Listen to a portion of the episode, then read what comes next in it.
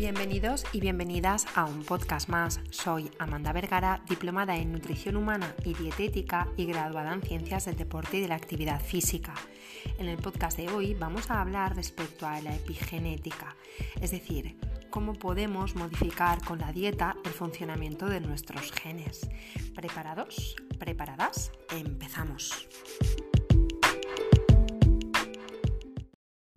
¿Alguna vez te has planteado por qué eres alta o por qué eres baja?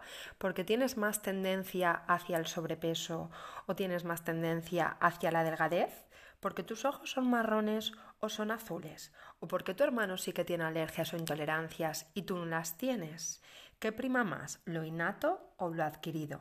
Es decir, ¿prima más la genética que heredamos de nuestros padres o podemos modificar esta genética con nuestro estilo y nuestro hábito de vida? ¿Podemos modificar realmente lo que heredamos, lo que somos?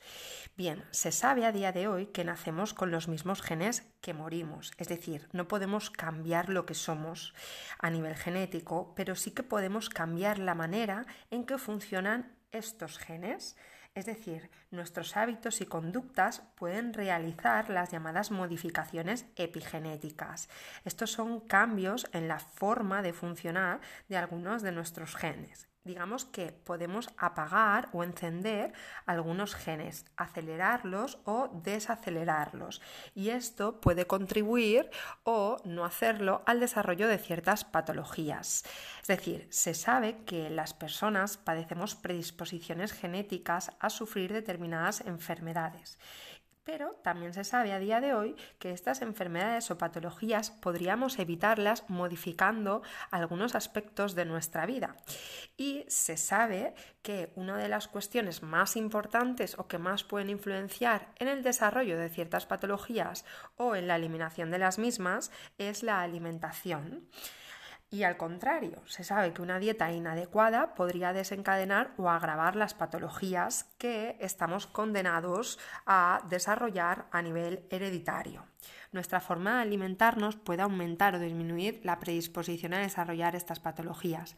No hay más que ver cómo en los últimos años enfermedades como la diabetes, la obesidad o la hipertensión no han parado de crecer al tiempo que se cambiaba la dieta que teníamos más tradicional por otra con más azúcares, grasas saturadas y alimentos precocinados. Ya lo decía el famoso refrán español de lo que se come se cría. A día de hoy sabemos que nuestra genética no es determinante en el desarrollo de ciertas patologías, sino que nosotros podemos modular en nuestro día a día cómo funciona nuestro organismo. Por ejemplo, se sabe que dos gemelos tienen la misma carga genética. Sin embargo, se han visto en estudios científicos que, a pesar de tener la misma carga genética, uno de estos gemelos desarrolla ciertas patologías, tendencia hacia el sobrepeso, obesidad, diabetes, cánceres, bla, bla, bla, y el otro eh, gemelo está exento de todas estas alteraciones en su organismo. ¿Y de qué depende esto? Pues bien, tú puedes ser moreno, pero puedes tintarte el pelo rubio, tú puedes tener los ojos azules, pero puedes ponerte lentillas verdes, tú puedes medir 1,60, pero puedes ponerte tacones para medir 1,70. Hay cosas que tú puedes cambiar de lo que te ha tocado y una de ellas es que en tu día a día, en tu estilo de vida, en tus hábitos, las buenas conductas en cuanto a una buena higiene de sueño, controlar el estrés, eh, tener una alimentación saludable y hacer ejercicio físico pueden hacer no solamente que te encuentres mejor contigo mismo en, en el momento del ahora, en el presente, sino que inconscientemente o sin tú saberlo, va a prevenir que en un futuro puedas desarrollar ciertas patologías o enfermedades que, de no tener este estilo de vida tan saludable, sí que pudieras padecer.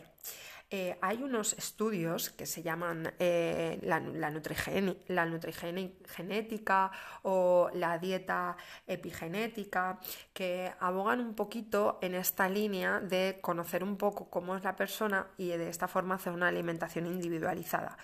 Pero cierto es que no merece la pena caer en estos, en estos estudios, eh, dado que la conclusión final es que la mejor alimentación que se señala y puntualiza para que tus genes sean lo más eh, buenos contigo posible es la dieta mediterránea o bien la que no tenemos tan cercana o no estamos tan acostumbrados, la dieta japonesa tradicional.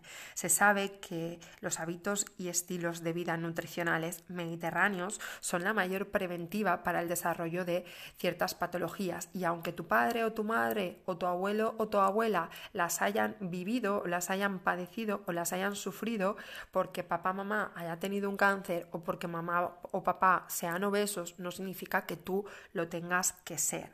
Puedes influenciar en lo que te ha tocado a nivel genético de forma positiva, pero también si eliges un mal camino de forma negativa.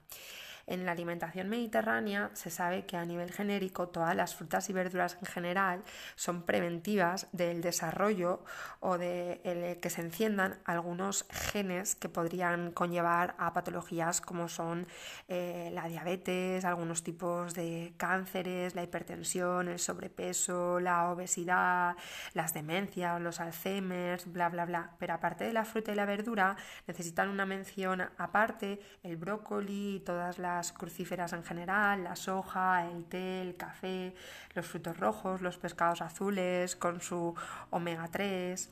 Se sabe que hay ciertos alimentos que influyen más positivamente a otros, pero el consejo general es que intentes eh, con más motivo ahora que sabes que tus genes van a depender de lo que tú hagas en tu día a día, tener una buena higiene de sueño, dormir suficiente, descansar, controlar el estrés, hacer ejercicio físico y alimentar de la forma más saludable, porque no solo vas a conseguir mejorar tu salud a día de hoy, sino que vas a prevenir el posible desarrollo de diferentes patologías.